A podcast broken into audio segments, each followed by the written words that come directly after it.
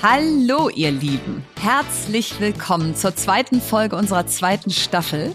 Ich bin heute in Good Old Bielefeld und Lea meldet sich live aus ihrer Happy Place Wohnung in Berlin. Ja, wie ihr wisst, nehmen wir euer Feedback ja nicht nur ernst, sondern setzen es auch immer gleich um. Und ihr habt euch gewünscht, dass wir, wenn wir Gäste haben, dass wir ihnen etwas mehr Raum und Tiefe geben. Und das tun wir ab jetzt und mixen Interview und Deep Dive in ein Gespräch. Das wird also ein sehr deepes Gespräch und wir sind gespannt, wie es euch gefällt. Und dann führen wir heute eine neue Kategorie ein. Was habe ich gelernt? Dann können Lea und ich jetzt jede Woche aussuchen, ob uns was nervt, was bewegt oder ob wir was gelernt haben. So, dann mal rein ins Vergnügen. Bei Fast and Curious sprechen wir heute im Catch-up über meine Online-Akademie für Frauen und Verenas spannende Events diese Woche. Im Deep Dive geht es heute um das Thema Geld und Geldanlage und wie wir dieses zum Arbeiten bringen. Dafür haben wir die tolle Natascha Wegeling aka Madame Moneypenny zu Gast. Bei Was habe ich gelernt spreche ich heute über unsere Themenumfrage gestern, die wir mit euch gemacht haben. Bei meine Frage an beantworten wir heute eine spannende Frage aus unserer Community und das letzte Wort habe heute ich.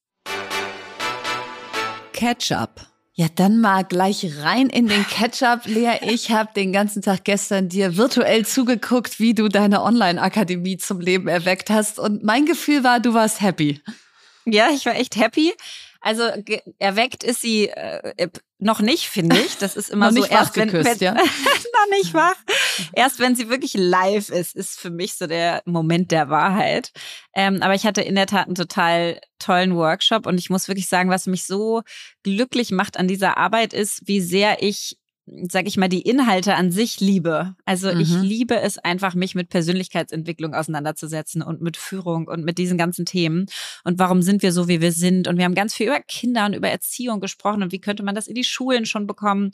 Dieses Thema so ein bisschen Selbsterkenntnis und wie kann man ja sich das Leben einfach einfacher machen, ja, also mehr erreichen ja, cool. und das aber mit größerer Leichtigkeit. Und die Themen, die sind so sehr meine, das ist wie wenn du in der Folge über Selbstorganisation dich überschlägst. das sind, das sind so sehr meine Themen, dass es sich überhaupt nicht wie Arbeit anfühlt, sondern so, als ob ich ganz viel lernen darf.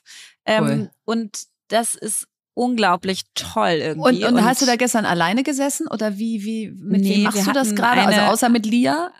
Genau mit Lia. Dann haben wir so ein paar freie äh, Coaches, die mit uns arbeiten. Das ist ganz viel auf so Goodwill-Basis gerade. Also wir haben noch mhm. nicht mal irgendwelche Verträge mit irgendjemandem, sondern das ist gerade so ganz viel so eine Art Dating-Prozess, würde ich sagen, und ein Kennenlernen und ein Miteinander Programme entwickeln und dabei schauen, ob es auch miteinander harmoniert. Ähm, und das fließt irgendwie so ganz gut vor sich hin einfach. Ich muss sagen, was, was mich total überrascht hat, also die Resonanz der Menschen. Wir wollen ja Live-Coachings da zeigen, ne? Also du guckst dir Ach, wirklich krass. online Menschen an, die in echt gecoacht werden und zwar über mehrere Wochen und du siehst dann wirklich diesen Transformationsprozess. Und das hat mich total überrascht, dass sehr viele Leute gesagt haben, sie haben Bock, das zu machen. Mhm. Also auch, die werden ja in der Community, siehst du die ja, mit ihren mhm. echten Themen. Da haben ganz viele gesagt, ja klar, wenn ich dafür eins, ein Umsonst-Coaching kriege, eins der Top-Coaches und so, super, mache ich. Also das hat mich überrascht und was mich schon auch überrascht hat, ist, wie schwer es ist. Dieses Coaching ist ja, ist ja so ein Buzzword und was da eigentlich passiert, sind so viele kleine Momente, die so ganz, ganz weich sind und, und so ganz detailliert sind und die du teilweise nur siehst, weil du dich anders bewegst, weil du anders sprichst, weil du dich anders gibst, weil du anders sitzt, weil du andere Fragen stellst, weil du anders zuhörst und so. Und dieses ganze, sag ich mal, detaillierte und kleine und weiche online rüber zu bekommen, Klar. Und in der Qualität, leicht, ja. in der ich es haben will, das ist echt also viel schwerer und bestimmt als auch teuer, oder? Also das, das unendlich teuer. Auch also ich glaube mal eben so ab. Ja. Also unsere größten Kostenblöcke werden auf jeden Fall die Produktion. Also mhm. da kriege ich jetzt schon Herzrasen, wenn ich an die Angebote bisher denke und mhm. auch mhm. natürlich die Coaches, klar, weil das sind alles mega gute Coaches, die kosten mhm. richtig. ähm, also das werden schon richtig große Kostenblöcke, aber auch da krass Hammer-Learning. Ich habe ja bei Amorelie keinen eigenen Cent selber investiert, ja, weil ich mhm. halt nichts hatte. Ähm, und diesmal investiere ich sozusagen in mich selbst. Und apropos Geldanlage und lege mhm. mein Geld in meine eigene Firma. Und Alle Eier in einem Korb, ne? Ja, genau, ja und das ist irgendwie mega. Ne? ich glaube, da sagt, Natascha wird nachher sagen, das ist super. Du, genau. das ist genau. genau der richtige Weg. und der ist also mega cool zum einen, weil du hast keine Investoren, denen du Rechenschaft schuldig bist. Das ist der Hammer. Und gleichzeitig aber auch richtig scary, weil du weißt, du bist mit deiner ja. vollen äh, Arbeitskraft drin und mit deinem Geld halt auch. Also da ist, wenn das nicht läuft, ist auch Mist. Aber es ist schon auch total toll. Ja, während du da hart arbeitest, springe ich eigentlich diese Woche auf Events rum. Also so war ich gestern in Düsseldorf auf der Morals and Machines. Und da vielleicht mal ein bisschen Kontext. Ich habe ein Unternehmen zusammen mit äh, Miriam Meckel und Lea Steinacker gegründet, Ada Learning. Und das ist im Prinzip auch eine Weiterbildungsplattform, also auch im Sinne von ein, ein, eine Lernplattform, äh, wo Unternehmen ihre Mitarbeiter und Mitarbeiterinnen entsenden können als ADA Fellows, damit die Transformation so richtig on the job lernen. Also da bist du ein Jahr lang in so einem Online-Programm und wirst mhm. so richtig durch ja digitale Kurse, aber auch physische Meetings, Stammtische und so weiter geleitet, damit Transformation im Unternehmen nicht so gewürfelt wird und so mhm. über dich kommt, sondern wirklich so tatsächlich von den Menschen heraus ähm, getragen wird.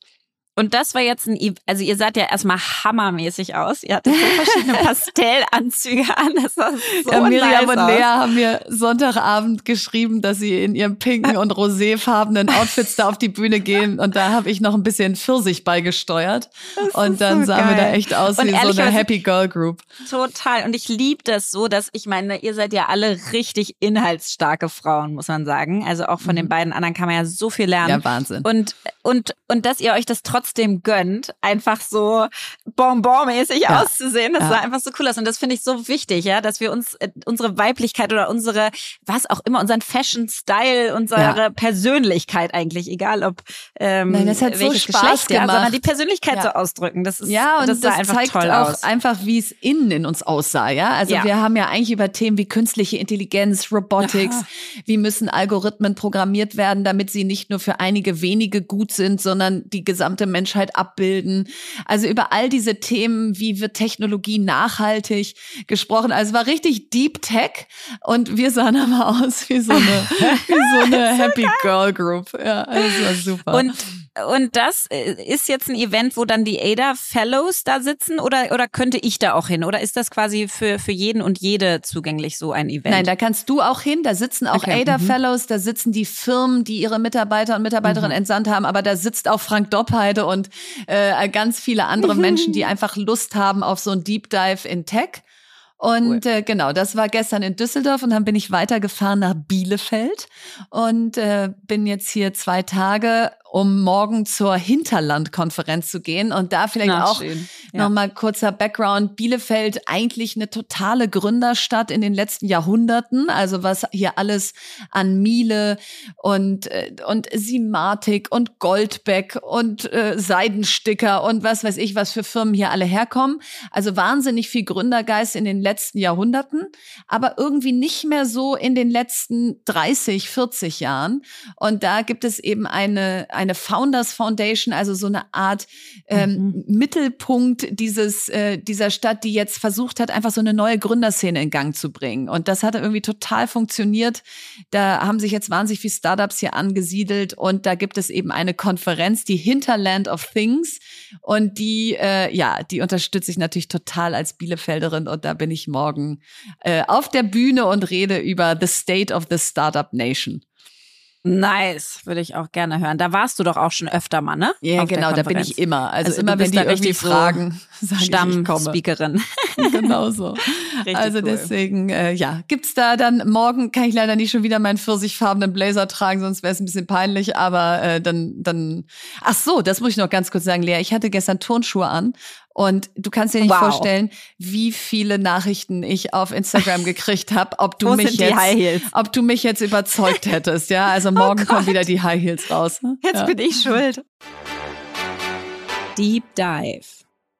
Risikohinweis. Die Inhalte dieses Podcasts dienen ausschließlich der allgemeinen Information und sind zum einen ohne Gewähr und zum anderen keine Empfehlung zum Kauf oder Verkauf bestimmter Finanzinstrumente.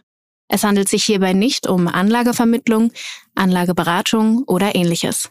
Ihr entscheidet selbst, was ihr macht. Also auf unser heutiges Thema Geldanlage und wie man sein Geld zum Arbeiten bekommt, freue ich mich so krass, weil ich das Gefühl habe, ich habe es viel zu spät verstanden und ich bin noch nicht mal sicher, ob ich es komplett verstanden habe. Und ein Fakt, der mich aber damals total schockiert hat im positivsten Sinne, weil er so bei mir so ein, sowas ausgelöst hat, wir müssen was machen selber, ist, wir verlieren quasi passiv Geld versus den anderen Ländern. Und zwar, weil wir in Deutschland ganz, ganz viel sparen und nicht wirklich investiert sind in Unternehmen. Und mal als Beispiel, in den USA sind knapp 53 Prozent der Menschen in Aktien, ETFs oder Fonds investiert und in Deutschland sind das nur 17,5 Prozent. Genau, und in Deutschland investieren doppelt so viele Männer wie Frauen in den Aktienmarkt. Das heißt, äh, auch da haben wir nicht nur eine Gender Pay Gap, ja, die beim Einkommen ja schon 20 Prozent beträgt, sondern wir haben auch eine Gender Pension Gap dadurch, also eine Rentenlücke und die ist dreimal so groß, also 60 Prozent, weil eben Frauen viel weniger ihr Geld anlegen und es zum Arbeiten bringen. Und weiter nochmal zu diesem Frauen-Männer-Thema. Da gehen wir deswegen drauf ein. Geldanlage ist natürlich kein äh, Gender-Thema. Aber der Unterschied zwischen äh, den Geschlechtern ist einfach extrem stark. Und da reden wir natürlich nachher auch mit unserer Gästin drüber. Und ein eigenes Nettoeinkommen von über 2000 Euro haben zum Beispiel zwischen den 30 bis 50-Jährigen nur 10 Prozent der Frauen und gleichzeitig aber 42 Prozent der Männer.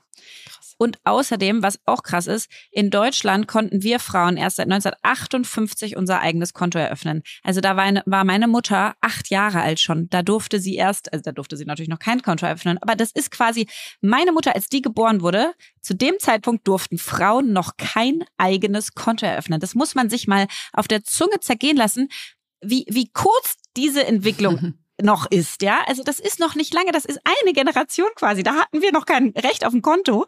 Und seit 1977 dürfen Frauen sozusagen in, in Westdeutschland auch arbeiten, ohne dass sie das vorher mit ihrem Mann abklären mussten. Das heißt, davor mussten wir fragen, unseren Partner, ob das okay ist, dass wir berufstätig sind und ob das mit den Pflichten in der Ehe und Familie vereinbar ist. Und seit 1977 erst können wir das selber entscheiden. Also da, das ist halt krass. Also danke, Philipp, dass ich arbeiten darf und dass ich dich nicht mehr um Erlaubnis bitten muss. Äh, das sind wirklich tolle Zeiten, in denen wir leben.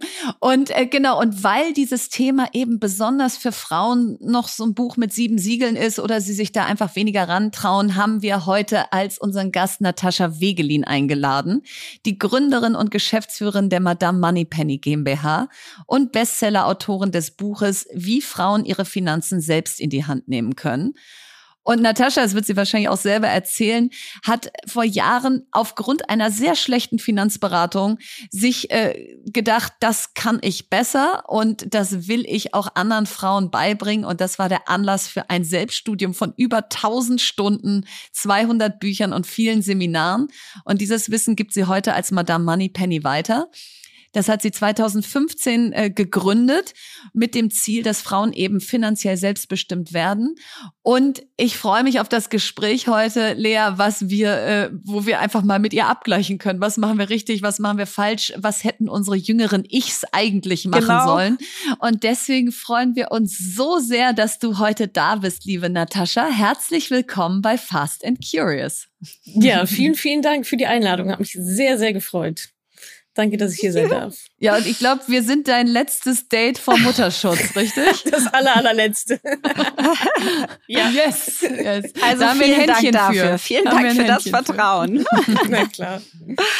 Natascha, ich bin schon hier, ich sitze auf heißen Kohlen, Verena sieht's schon und äh, ich habe äh, so eine Frage, die mich richtig umtreibt. Und zwar, ähm, ich früher habe unfassbar gerne Kaufmannsladen gespielt als Kind. Und ich sehe das jetzt bei meinen Kindern auch wieder. Und du bist jetzt schwanger, du wirst es also auch wieder erleben. Kinder haben so einen ganz verspielten, natürlichen, fröhlichen Umgang mit Geld, ja, und, und probieren sich da auch total aus. Was, was, wann also was passiert eigentlich in unserem Leben? Wann wird Geld eigentlich so hart und bitter und schmerzhaft und kriegt all diese negativen Assoziationen?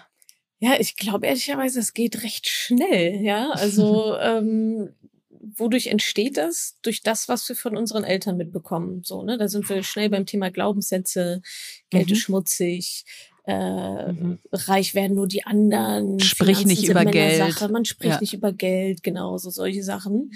Und ähm, ich glaube, dass Kinder das ganz, ganz schnell mit aufgreifen und aufnehmen. Und das find, deswegen finde ich es eigentlich immer besonders schön, wenn da auch Eltern, ich sag mal so, sich um ihre finanzielle Bildung kümmern, da auch ihr eigenes Mindset und Glaubenssätze aufräumen um das dann auch den Kids weiterzugeben. Ne? Also ich kenne ganz viele jetzt auch Teilnehmerinnen bei mir äh, in meinem Mentoring-Programm, die Mütter sind und die dann kleine Spardosen aufsetzen mhm. für die Kids, die dann da schon reinsparen. Die haben schon ihre Sparpläne. Und ich denke mal, wow, ja, mit zwölf Jahren die doch dann Sparplan und verschiedene Spardosen. Mhm. Also das ist äh, total toll, wenn man es so positiv beeinflussen kann. Aber genau, ein anderer, oder was halt meistens leider passiert, ist halt, ähm, ja, genau, diese, diese negativen Glaubenssätze, die dann rein. Ja, und, ne? und wenn man Geld auch so in die Mitte der Familie holt. Also bei mir in meiner mhm. Kindheit wurde auch über Geld nicht gesprochen. Ich wusste nicht, was meine ja. Eltern verdienen. Ich wusste ja. nie, auch nur im Ansatz, mhm. wie viel wir haben.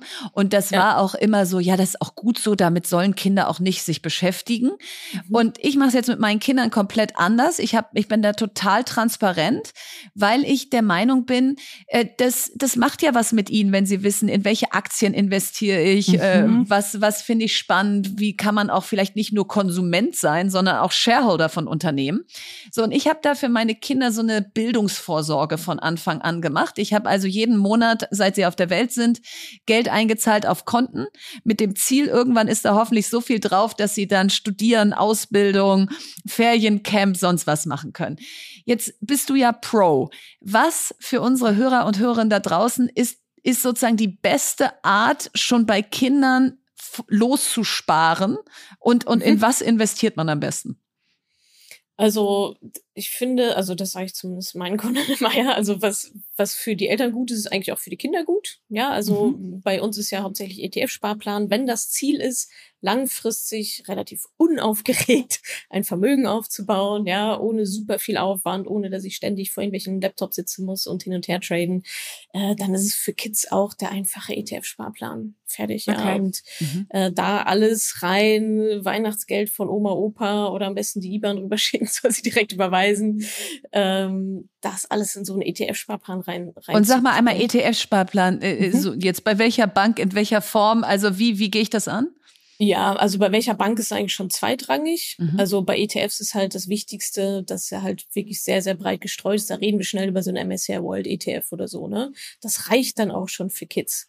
Also da braucht man auch gar keinen Tobabo drum machen. Ich sage immer, die, die können so viel Risiko eingehen, die haben so viel Zeit. Ja, bei mhm. Erwachsenen ist dann viel Risikobereitschaft, wie sicher mhm. ist mein Job ja. und so weiter, Stressresistenz. Und bei Kindern volle Kanone rein, alles da reinbuttern, was geht und dann einmal die Welt abbilden. Ja, genau, idealerweise, ja. Was übrigens, äh, glaube ich, was man da noch machen kann, um so kurzfristig anzufangen. Ich habe gerade meiner Patentochter und schenke ich auch sonst immer allen. Es gibt bei Etsy ähm, gibt es mhm. so drei Marmeladengläser quasi und da steht bei einem Save und bei, beim mhm. anderen Spend und beim nächsten Give. Und dann können ah, die Kinder quasi ja. ihr Taschengeld selber einteilen in das will ich hier sparen für irgendwas Zukünftiges, das will ich ausgeben für Kaugummis cool. und das will ich geben und weitergeben und spenden. Und das mhm. finde ich ist ein, zum Beispiel ein ganz einfaches kleines Tool, was dann da so rumsteht, was dich dazu bringt, auch so ein bisschen über, über Geld zu sprechen. Und ich habe mhm. äh, trotzdem aber, also das, das war ein, ein Tipp, was, was mir bisher geholfen hat und irgendwie Spaß macht.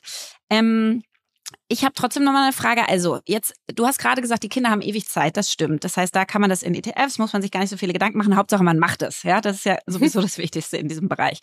Und dann, wenn man jetzt das aber nicht hatte, die Eltern haben das selber für einen nicht angelegt und so weiter und man geht diesen schweren Weg eigentlich alleine der finanziellen Bildung. Man hatte nicht die Eltern, die sich damit auseinandergesetzt haben und einen schon ja. so ein bisschen auf den Weg geschubst haben.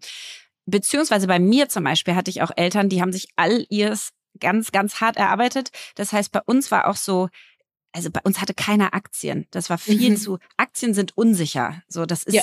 Das ist ganz viel Risiko. Da kann man das Geld verlieren, deswegen liegt das Geld auf der Bank und tut gar nichts. So, das ne? war das, ja. genau, das war bei ja. uns so.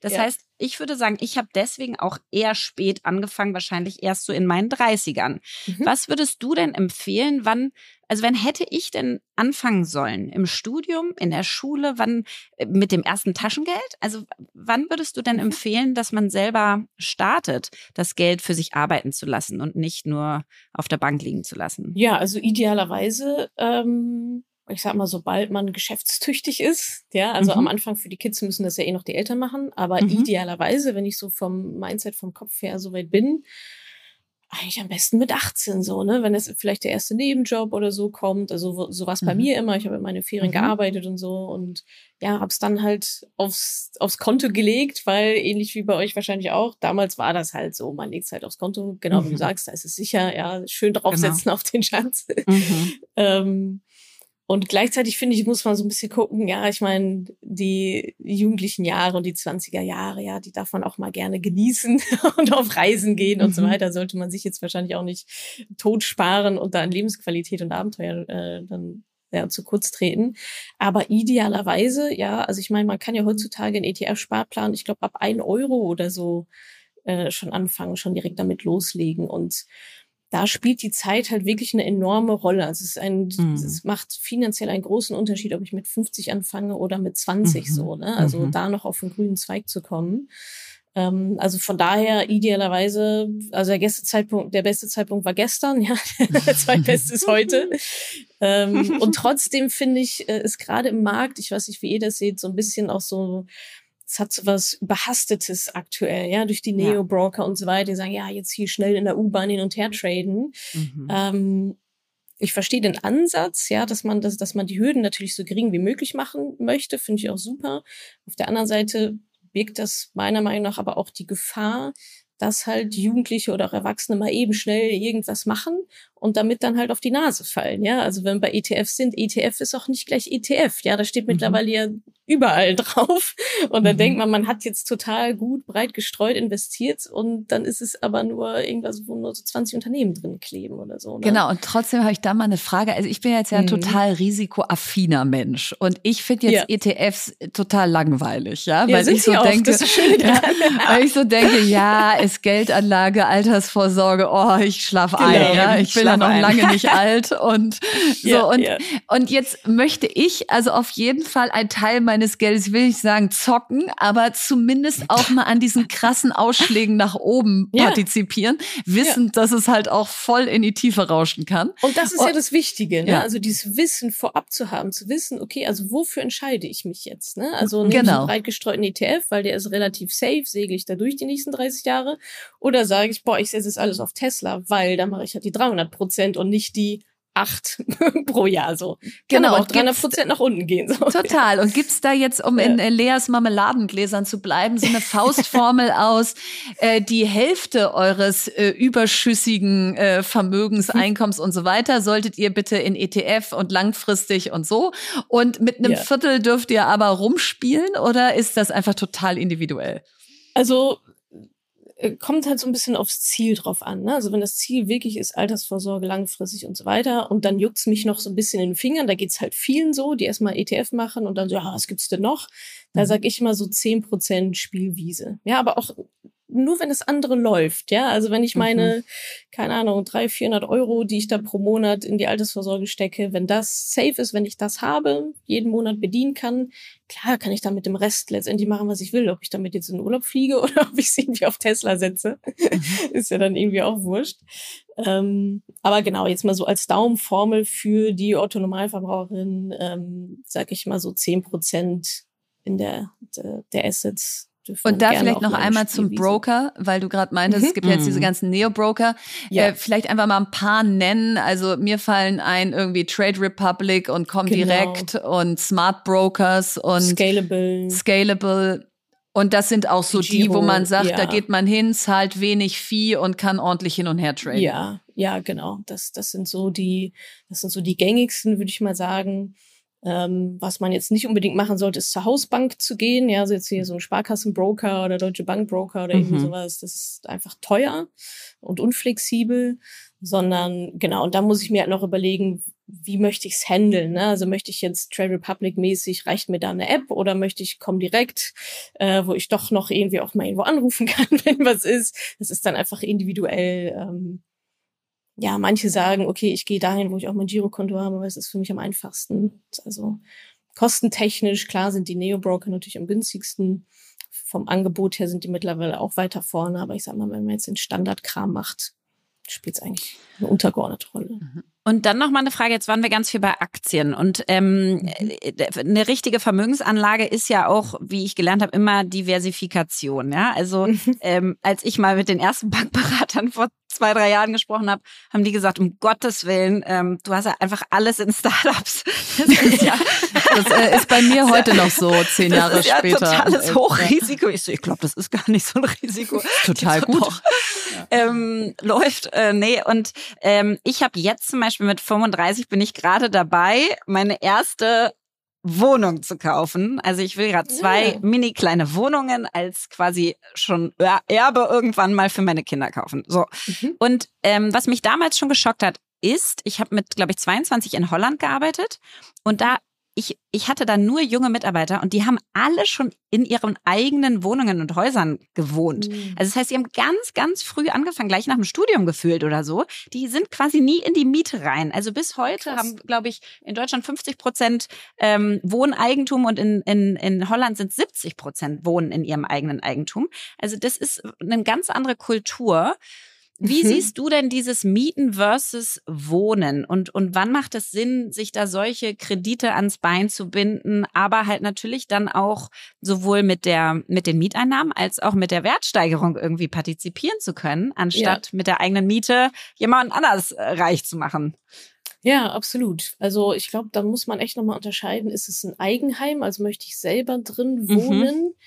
Ja. Ähm, ich glaube, was da viele unterschätzen, ist, der finanzielle, also viele sehen die finanzielle Investition am Anfang, aber nicht die 30.000 Euro, wenn die Heizung kaputt geht, äh, wenn das Dach neu gedeckt mm. werden muss, wenn die Fenster neu, also ne, das ist so, ah, ja, diese Instandhaltungskosten. Genau, diese Instandhaltung, mhm. also dieses so ein Eigenheim, man unterscheidet ja in Verbindlichkeiten und in Vermögenswerte eigentlich, in die man ja sein Geld packen kann. So ein Eigenheim ist eigentlich eine Verbindlichkeit, weil es zieht mir die ganze Zeit Geld aus der Tasche, anstatt mhm. mir Cash reinzubringen gegenüber einer vermieteten Immobilie. Ja, da kriege ich die mhm. Mieteinnahmen, da kann ich alle Kosten absetzen und so weiter.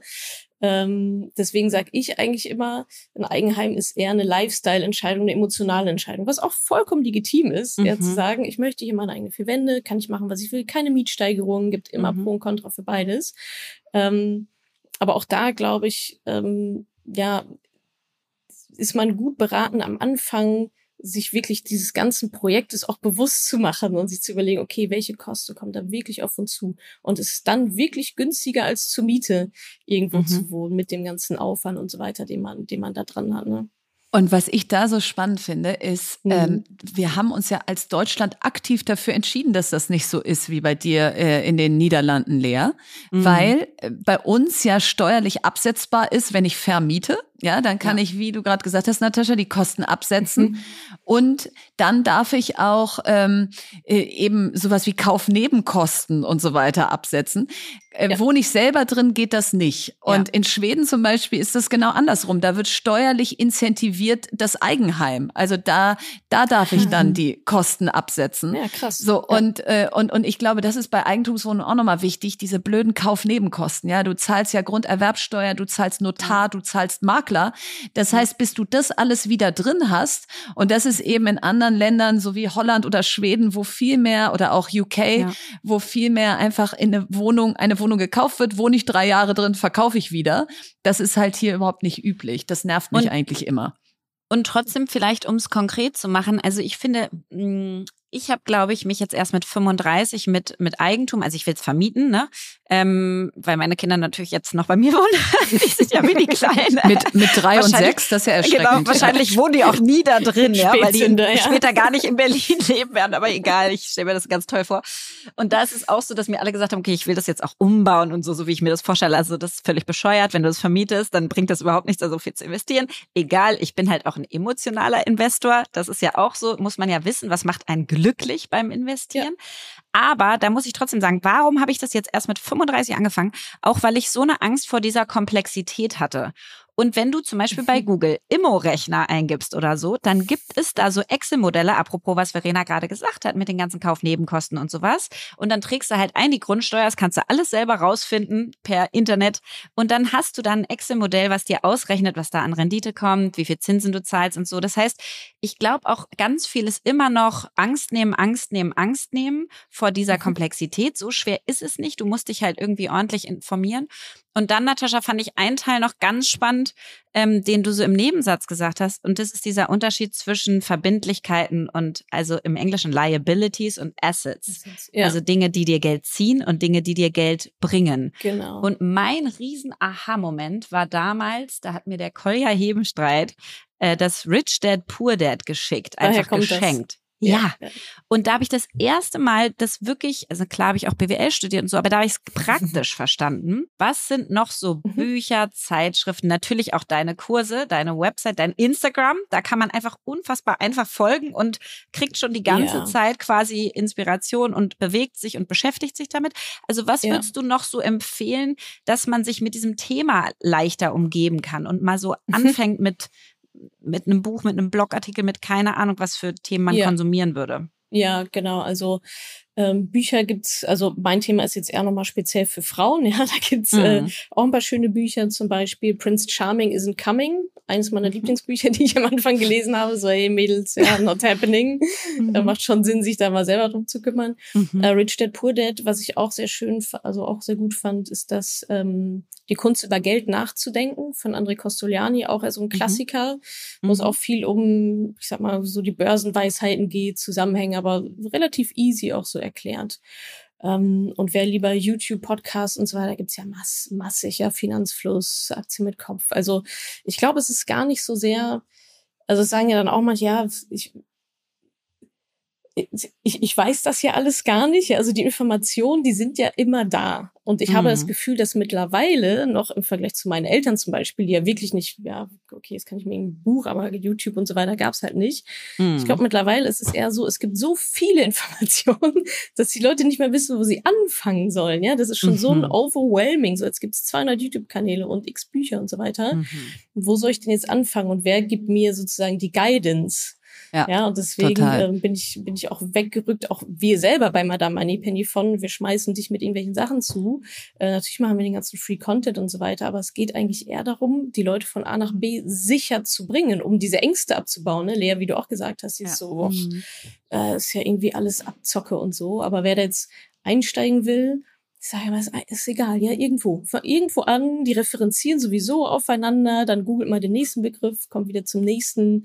Und es ist ja dann am Ende des Tages auch so ein bisschen, wo fühle ich mich halt wohl. Ne? Und deswegen habe ich auch mal da Moneypenny speziell für Frauen dann gegründet, weil ich gesagt habe, das, das fehlt gerade halt noch, dass Frauen so einen Safe Space haben, sich auch darüber auszutauschen. Und manchen ist das total egal und die Total, weil von Finanztipp irgendwelche Videos an oder so. Ja weil ich erinnere mich auch noch total, wenn meine Mutter oder auch meine Großmutter mit zur Bank ging, dann wurden die gar nicht angeguckt, ja, dann nee, wurde immer nur mit meinem Vater und meinem Großvater geredet ja. nach und das dem ist Motto. Immer noch so. Hm. Ja, so also äh, äh, so hm. wir reden ja. über Geld, deswegen werden die Frauen mal kurz ausgeblendet ja. und vielleicht da mal rein in dieses Thema, was mich total geprägt hat in in meinem ähm, Erwachsenwerden, war immer dieses bei Vorsorge und bei Geldanlage, da kaufst du solche Produkte, ja, also eine Lebensversicherung, eine fondgebundene Versicherung, eine betriebsgebundene äh, äh, oder be betriebliche Altersvorsorge und so weiter. Und ja. jetzt habe ich ja Finanzen studiert und weiß, dass da so richtig schön weiche Kosten drin sind. Also erstmal 20 Prozent geht erstmal upfront an irgendwen, aber nicht dich selber. Und bis du dann da jemals eine Rendite aus diesen Produkten rauskriegst, da kannst du erstmal zehn zehn Jahre warten. So, und ETF-Sparpläne und so gab's halt einfach alles noch nicht, sondern du musstest genau. eben immer über diese Produkte gehen. Und ich würde gerne heute erreichen, dass alle, die hier zuhören und seit Jahr und Tag in solche Sachen einzahlen, das jetzt on hold setzen und das gleiche Geld nehmen oh und in ETF-Sparpläne oder so tun. Ich bin so froh, dass Linda hier diesen komischen Geldanlage-Reminder rein, Ja, aber es wirklich macht mich fertig, äh, in was für blöde Produkte wir immer noch reingehen. Ja, da, also das, das merke ich auch immer wieder. Und davon, also mich eingeschlossen, ne? Das war quasi meine. Ja. Totale Sozialisierung. So. Ja. Genau, ja, gehst du zu einer Beraterin, äh, unabhängig und kostenlos. Mhm. Wenn es erst so kostenlos ist, wovon lebt die Frau denn eigentlich? ähm, ja, also ich glaube, solche Verträge haben wir alle an der Backe, entweder immer noch oder gehabt. Ähm, wobei ich auch sagen muss, ich finde schon auch legitim, also es gibt auch gute Produkte und gute Verträge. So, ne? Also die sind jetzt nicht alle so ähm, ja, ich sag mal hinterhältig, knapper Verbraucherschutz. Ich bin ein äh, gebranntes durch. Kind von geschlossenen Fonds, ja, die so ja, Mitte sowas. der 2000er hochkamen. Da hat, hat jeder also, verdient, nur nicht der, der das Geld angelegt hat. Ja, das ist natürlich ganz, ganz fies. Und da sind wir wieder beim Thema, was ist denn eigentlich Ziel der ganzen Geschichte so, ne? Also ich finde mhm. schon auch vollkommen legitim zu sagen, ähm, ja, ich habe für meine absolute Grundsicherung habe ich eine Versicherung. Ja, da steckt das Wort ja drin. Klar, kostet Sicherheit immer Geld. Das ist dann irgendwie mhm. mir auch bewusst. Am Ende ist es dann, denke ich, eine Kombination aus einem absoluten Sicherheitsbaustein. Das kann auch eine Versicherung sein. Aber da auch wieder, was steckt denn drin? Ja, also warum habe ich drei Riester-Verträge? so was mhm. für ein Quatsch. Ähm, oder wer verdient da eigentlich mit und wie unabhängig war jetzt das ganze Geschäft? Also, aber zumindest mal ähm, bin ich da komplett bei dir, Verena. Also zumindest mal reingucken, ja, was ist das? Also nochmal prüfen lassen von jemand wirklich unabhängig. Dafür gibt es sogenannte Honorarberater, die also nicht auf Provision bezahlt werden, sondern quasi auf Rechnung. Ja, dann zeige ich mhm. den 500, meinetwegen auch 1000 Euro, dass sie einmal so links drehen, die mhm. Verträge sich da mal durchwühlen und gucken, passt das eigentlich so zu mir oder mir dann halt einen besseren geben. Also das wäre so meine Message an diejenigen.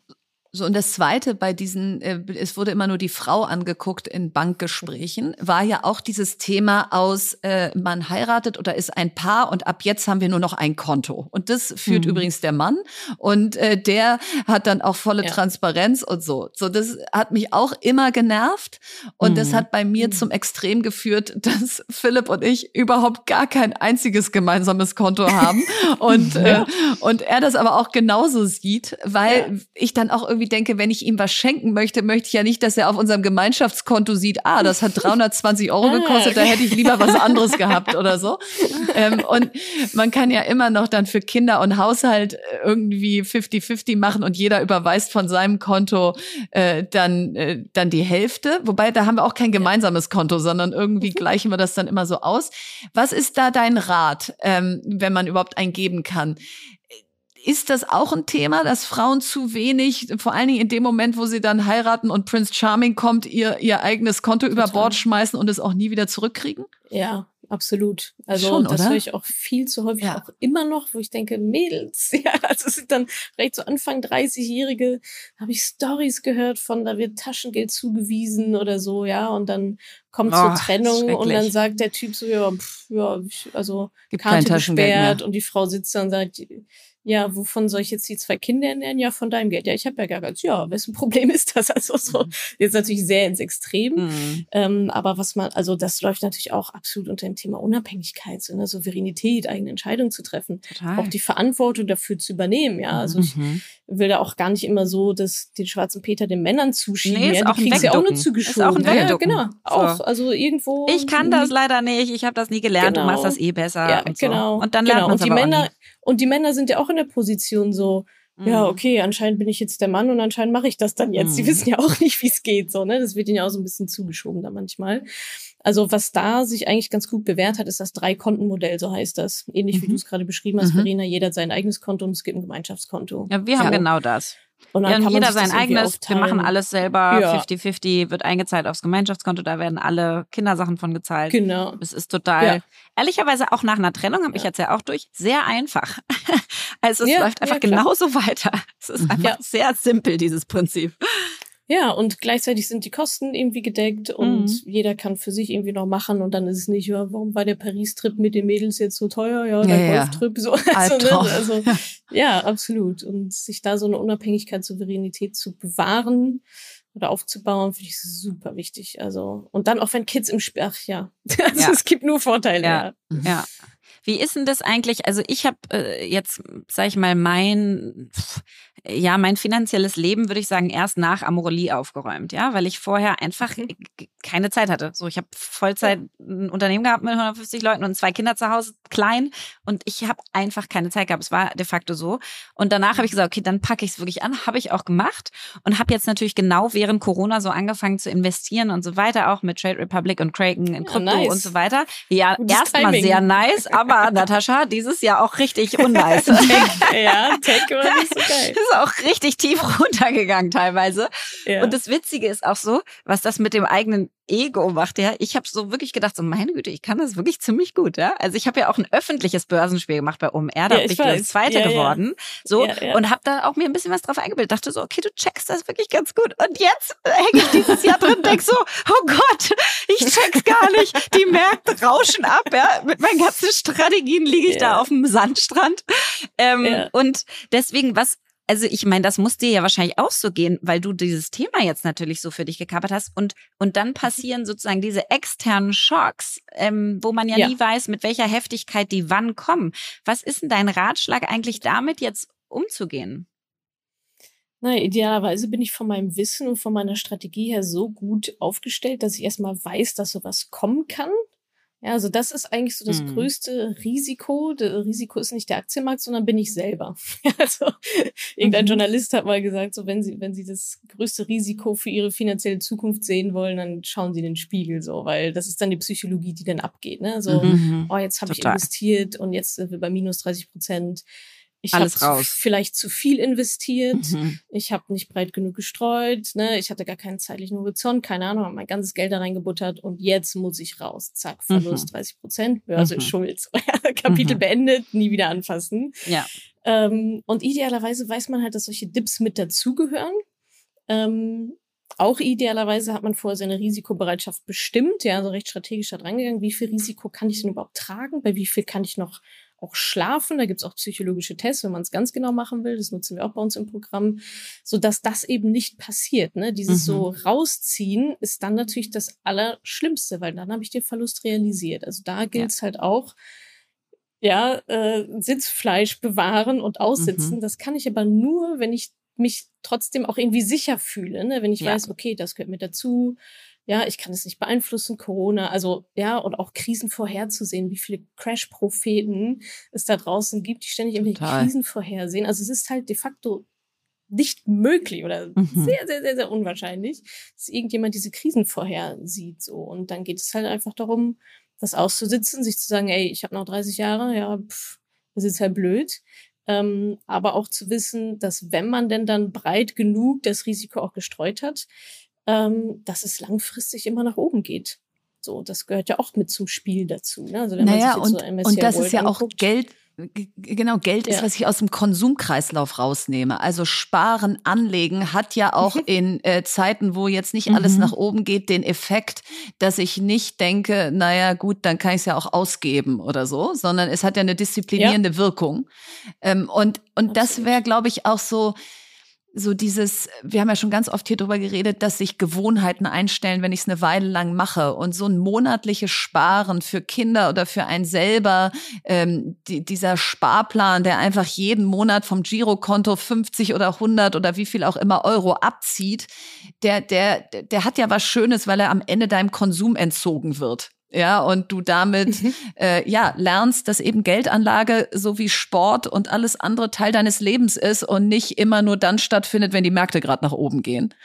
Ja, genau. Und auch nicht nur dann stattfindet, wenn ich noch was übrig habe. So, Genau. ne? Da ist ja auch dieser Pay Yourself First Ansatz, der ist, glaube ich, auch von Robert Kiyosaki oder springt Mhm. ja überall rum. Dieses, die Finanzen und dann in dem Fall den eigenen Sparplan oder für die Kids zur Priorität zu machen. So, Ja, das mhm. wird am ersten des Monats oder meinetwegen zweiten, dritten, nachdem das Gehalt draufgekommen ist, ist das das erste, was abgeht. So, ja, das ist Prio Nummer eins und nicht, ja, ich guck mal, was am Ende noch so übrig bleibt. Ja, kann ich dir genau sagen, was übrig bleibt. So, ja, also es ist auch da Ja. wieder eine Sache von Prioritäten. Ja, ganz klar. Und das wäre so meine Frage oder auch äh, in die Runde gefragt. Jede von uns darf eine Sache sagen, ja. Wenn man sagt, die drei Sachen, die, wenn du hier heute zuhörst, du einfach bitte schon haben musst oder machen musst. Also für mich wäre es wirklich genau, was du gerade gesagt hast. Egal, wenn du Kinder hast, die auch noch mit rein, wenn du keine hast, die nicht. Am Anfang des Monats einen Betrag X definieren und den durchhalten. Und wenn dann irgendwann die Gehaltserhöhung kommt, dann ihn auch nach oben anpassen, wäre sozusagen mein Nummer eins Ding. Da habe ich irgendwann mit 19 mit angefangen und der Langfristeffekt ist herrlich, ja. Also mein Sohn ist jetzt äh, 14,5. Seit 14,5 Jahren spare ich da für ihn und jetzt geht er ins Internat äh, im August und ich kann sein komplettes Internatsjahr von diesem Konto bezahlen. Und ja, da ist auch ab und zu mal noch Konfirmations- und Taufgeld und irgendwelches Geld von den Großeltern zu Weihnachten draufgegangen. Aber das ist jetzt so ein geiles Gefühl, dass das ja sein Bildungskonto ist und ich eben da jetzt diesen tollen Internatsaufenthalt mitfinanzieren kann. Und ja. das wäre einfach mein Nummer eins Ding. Wenn ihr heute zuhört, dann nehmt einen Betrag und sagt, der ist es jetzt, der geht am ersten ab und den opfer ich nicht mehr. Ja, Jetzt seid ihr dran. Mein Tipp auch so ein bisschen anschließen, weil du gesagt hast, Bildungskonto. Ähm, ich, also die wichtigste Assetklasse meiner Meinung nach ist immer noch das Humankapital. Mhm. Ja, also in mich zu investieren. So, also in mein Wissen, in meine Bildung, in meine Gesundheit auch meinetwegen. Weil über alles, was wir jetzt hier auch sprechen oder auch Unternehmertum und so weiter, ne, das ist mhm. alles so also mein Unternehmen ist genauso gut wie ich bin, ja. Äh, und meine Finanzen sind genauso gut wie ich mit denen umgehe, so logischerweise. Und äh, ich glaube, viele erwarten dann so eine Magic Pill, ja. Das ist so dieses mal schnell hin und her traden, irgendwie was. Aber der Anfangspunkt bin halt immer ich so. Und das ist erstmal die Investition in mich selber, indem ich ein Buch lese, indem ich einen Podcast mir mal anhöre, indem mhm. ich Zeit aufwende, mit anderen darüber zu sprechen. Also ähm, da kann ich auf jeden Fall empfehlen, ähm, um an diesem um es mal leicht zu machen, so zehn Prozent des Einkommens ins Humankapital. Das, das dafür zu reservieren, so. Und zu sagen, okay, davon finanziere ich mir meine Ausbildung, meinen Workshop XY, das investiere ich in mich selber, in mein Mindset, whatever, so. Also genauso wichtig wie in ja. externe Anlagen eben Total. auch in sich selber zu investieren. Und ich glaube, meiner schließt da ziemlich gut an. Also ich finde diese Erkenntnis, ähm, als Arbeitnehmer verkauft man seine Zeit gegen Geld. Und wenn die eigene Zeit durch Gesundheit oder was auch immer eingeschränkt ist, dann ist da auch nichts mehr, was was da zurückkommt. Und wie kannst du dem entgehen? Entweder, wie Verena es sagt, du investierst in Unternehmen durch einen ETF-Sparplan und bist investiert in andere Unternehmen, die wachsen, obwohl du nichts tust. Oder du wirst Unternehmerin und baust etwas auf, ja, was sozusagen dich überdauert und was nicht direkt an deiner eigenen Zeit hängt, sondern an den Prozessen und an den Konstrukten und an den Leuten, die du einstellst, die für ein höheres Ziel als, als du selber sozusagen arbeiten. Und äh, das war auf jeden Fall für mich der Hebel in meine finanzielle Freiheit. Deswegen mhm. glaube ich da auch sehr stark dran. Ähm, und das wäre mein, mein äh, ja, mein, mein Nummer drei Tipp aus dieser mhm. Dreierrunde. Finde ich super. Legt Geld an, investiert in euch selber und gründet. Und gründet. Also ich, ich glaube, wenn das äh, hierbei rauskommt, dann haben wir Deutschland Formula. mal einmal gerettet. Ja. Und äh, Natascha, wir machen zum Abschluss immer so ein Fast Track mit unseren Gästen, wo ja. man sich für einen Begriff relativ spontan entscheiden muss. Und äh, da starten wir mal rein und das passt ja. auch jetzt ganz gut. Selbststudium oder Universität? Selbststudium. ETFs oder Aktienfonds? ETFs. DAX oder S&P 500? S&P 500. Neo Broker oder Direktbank? Äh, Direktbank. Und äh, die letzte Frage: Robo-Advisor oder Portfolio selber verwalten? Selber verwalten.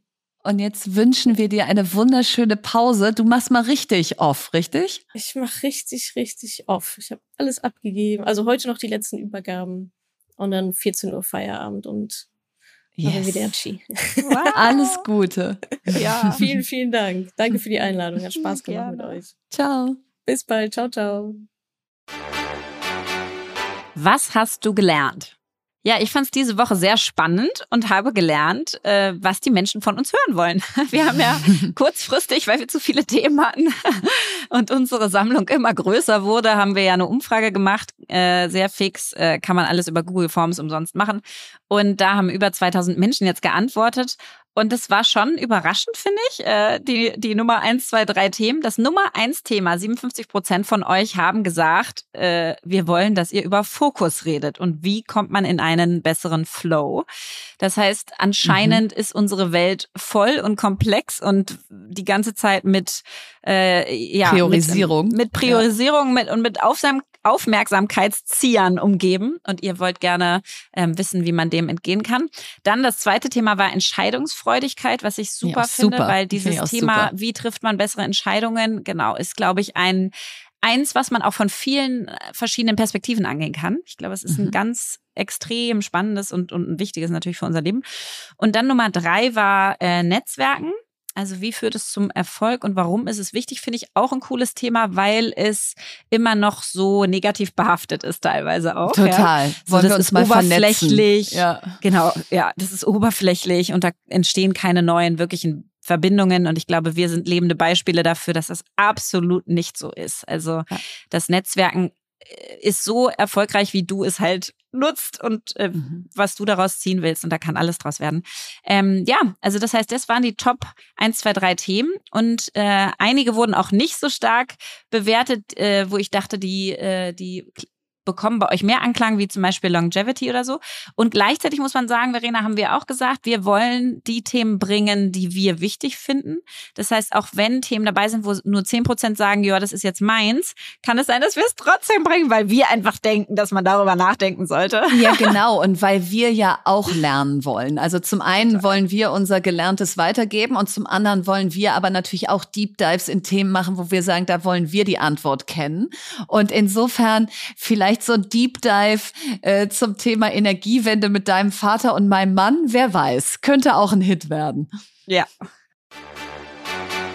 Meine Frage an. Ja, es ist so schön, eure ganzen Fragen via Sprachnachricht zu bekommen und die hören wir uns auch alle an. Und diese Woche möchten wir die Frage von Laura beantworten. Äh, Laura, hier kommt deine Frage. Liebe Verena und liebe Lea, jetzt seid ihr für ganz, ganz viele Menschen, insbesondere Frauen da draußen, riesengroße Vorbilder, unter anderem auch für mich. Und mich würde interessieren, wer denn früher so eure Vorbilder waren, weil ihr seid in einer Zeit erfolgreich geworden, in der es noch weniger selbstverständlich war, dass Frauen gründen, dass man Familie und Beruf miteinander vereinbaren kann und so weiter. Viele Grüße, sendet euch Laura.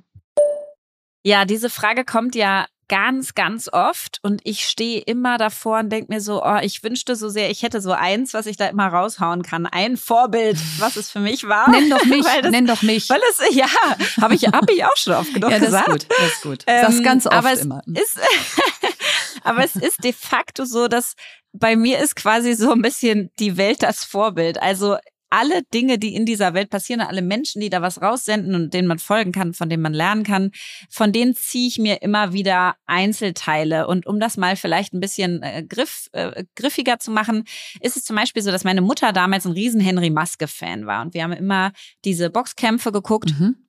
Ähm, wir haben selten ferngeguckt, aber da durfte ich immer gucken, deswegen habe ich es geliebt.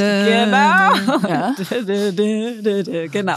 Conquest of Paradise. Yes. Äh, dazu ein Fun Fact. Äh, eigentlich wollte er Kamina Burana haben vom Karl Off und durfte das ah. aber nicht nehmen, diese Einlaufmusik. Und dann ist es Conquest of Paradise geworden, was ja nun, genau, was jeder jetzt summen kann und wahrscheinlich vorher schon wusste, Henry Maske, du hörst ja. diesen Namen und denkst an das Lied. Aber was, was ich da zum Beispiel gelernt habe, jetzt ist der sicherlich auch ein Vorbild an sich. Was, was für mich hängen geblieben ist, ist, was das bedeutet, wenn du so eine Musik als Einlauf hast, was für einen Show-Effekt du damit erzielen kannst. was für eine Haltung du plötzlich. Ich habe das zum Beispiel mal geübt bei mir zu Hause, dass ich diese Musik ganz, ganz laut laut anmache und dann mal so reinlaufe in so einen Raum. Ey, wir brauchen so eine Musik. Und wir brauchen so eine stimmt, Musik, wenn wir jetzt, äh, wenn wir den Mist einlaufen. Ja. Aber das Witzige ist, du hält, du hast eine andere Haltung. Du machst dich größer. Ja, es ist plötzlich so ernsthaft, weil diese Musik dabei ist. Du hast einen Show-Effekt und so. Du nimmst das auch ganz anders wahr. Also das ist zum Beispiel für mich ein Vorbild gewesen zu was macht das mit dir und was für eine Show kannst du auch damit kreieren? Mhm. Dann, wen ich mal als als Gegenbeispiel dazu, ja, heutige Sportler, weiß ich nicht, ob man so nennen kann, Fitness-Influencer, ähm, Pamela Reif zum Beispiel, ich weiß, ich sag die extra hier, weil alle so denken, oh, das ist jetzt ein Vorbild von Lea, das ist ja total nervig, so eine, weiß ich nicht, wie ihr sie bewertet, ja, irgendwie Influencer Barbie oder sowas. Na, hat mal erstmal acht Millionen Follower, genau. die dir bei Und ich Crunches sag das zugucken. genau Ja. deswegen, weil ich es, mich nervt es, wenn wir Leute immer nur bewerten und in Schubladen packen. Und Pamela Reif zum Beispiel ist für mich ein Vorbild in Disziplin, in Selbstwirksamkeit. Die macht ihre Fotos selber, ihre Videos selber. Ihre YouTube-Videos sind mega krass. Also wie kannst du Fitnessvideos neu erfinden? Mhm. Look at Pamela Reif. Die hat so einen Perfektionsanspruch. Die hat so ein gutes Branding und Storytelling für ihre Zielgruppe und für ihre Marke. Das muss nicht unser sein, aber es ist in sich total stimmig. Und solche Menschen äh, finde ich dann ganz spannend. Und jetzt muss ich noch einen schnellen machen. Ähm, dann gibt es auch noch so Menschen wie Thomas Vollmaler, das war der Ex-CEO von Xing, von die, dem habe ich dir auch schon viel erzählt, Mhm. Verena. Das Mhm. sind so Leute, die, so, die habe ich schon auf Ja. dem Feld gesehen quasi, ja. Also den Mhm. habe ich immer im Verwaltungsrat von Konrad erlebt. Und das sind Leute, die sind gar nicht unbedingt laut oder auch nicht öffentlich. Und trotzdem kann man ganz viel von den Menschen einfach auch im direkten Umfeld ziehen. Und der ist zum Beispiel einer, der hat so eine ganz klare Strategie, der hat trotzdem Herz, der ist krass bissig, wenn er an was glaubt, der kann unglaublich gut formulieren und Menschen so zu so einem, ja, stimmt schon bekommen. Mhm. Ähm, und das ist zum Beispiel auch jemand, der, der mich auf jeden Fall in meinem Arbeitsleben geprägt hat. Und dann gibt es da noch tausend weitere, äh, wie bei dir wahrscheinlich auch, oder? Hast du so eine Person? Nee, ich habe gerade, als du jetzt gesprochen hast, gedacht, wie schön eigentlich, dass man nicht die eine Person im Kopf hat, sondern dass man sich so ein Potpourri an Menschen zusammenstellen kann und sich von jedem eine Scheibe abschneidet.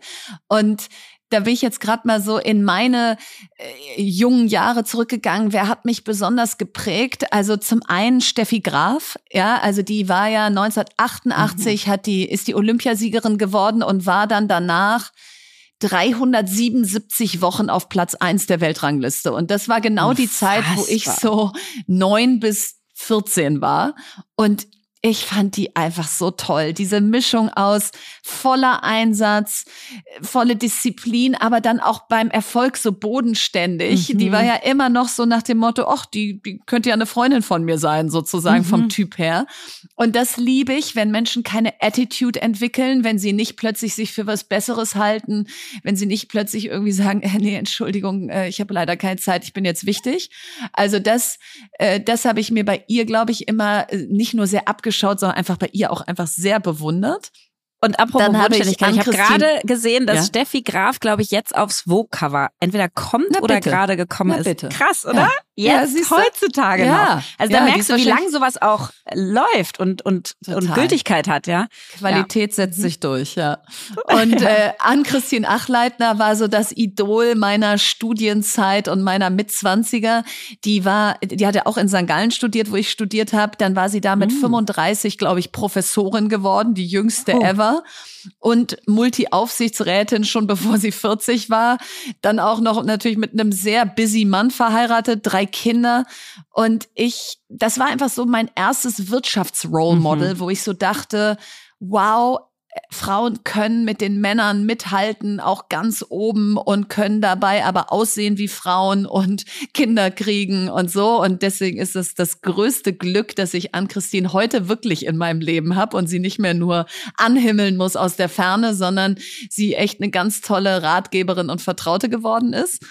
Ja, und dann sind meine Role Models einfach auch sehr oft Comedians gewesen. Also ich habe Anke Engelke und Harpe Kerkeling geliebt. Also ich liebe sie Mhm. heute noch. Äh, Ich habe mir von Harpe Kerkeling stundenlang Kassetten angehört. Ich fand den so lustig. Und äh, Anke Engelke bei RTL Samstagnacht. Ich kann heute noch bei, bei äh, Laugh Out Loud, bei LOL ähm, auf Netflix oder Amazon Prime oder wo es ist, ich kann immer noch Tränen lachen, wenn ich Anke Engelke nur sehe. Ich finde die schon einfach so lustig, wenn ich die nur angucke. Und da habe ich mir Wusste einfach nicht, immer dass du so ein Fan bist. so ein Fan und da habe ich mir immer vorgenommen, Humor ist einfach so cool Ja. und bei Frauen noch cooler. Frauen, die Ja. über sich selbst lachen Ja, können und die stimmt. lustig sind, die haben einfach so einen anderen Swagger. Und das habe ich mir seitdem vorgenommen. Vor allem, weil es damals auch nicht so viele gab. Ne? Nein. Ich weiß noch, Michael Mittermeier fand ich ganz großartig, als ich, ich kleiner war. Und Ah ja, okay. ähm, oder Eckhard von Hirschhausen, da gibt's ja so viele, aber es sind ganz viele Männer, die einem einfallen, muss man echt sagen. Ja. Anke Engelke, Engel, Engelke ist eine der wenigen Frauen, die einem, Naja, Barbara einem Schöneberger ist auch äh, Klar. along those lines und Caroline Kebekus Caroline, heute. Genau, genau, Also, klar. ja, genau. Aber es sind trotzdem, äh, dann wird's auch Ja. dünn. Also es ist einfach, und das ist so wichtig auch, dass Ja. wir diesen Humor und diese Lacht über euch selbst, nehmt euch nicht zu Genau. ernst. Ich glaube, das ist äh, grundsympathisch. große Vorbilder. Da sind wir auch schon wieder am Ende unserer schönen Folge. Nächste Woche geht es hier gleich mit dem nächsten spannenden Thema weiter und zwar mit Fokus. Wie findet man seinen Flow? Denn wenn ihr schon so gut abgestimmt habt, dann wollen wir euch natürlich auch gleich mit eurem Top 1 belohnen. Also stay tuned. Und wir freuen uns, wie gesagt, sehr über eure vielen Fragen via Sprachnachricht. Da wäre es toll, wenn ihr die auf maximal 30 Sekunden begrenzen könntet, damit wir die hier gut reinschneiden können. Und jetzt hat Lea das letzte Wort. Von Robert Kiyosaki. Money is not the goal. Money has no value. The value comes from the dreams money helps achieve.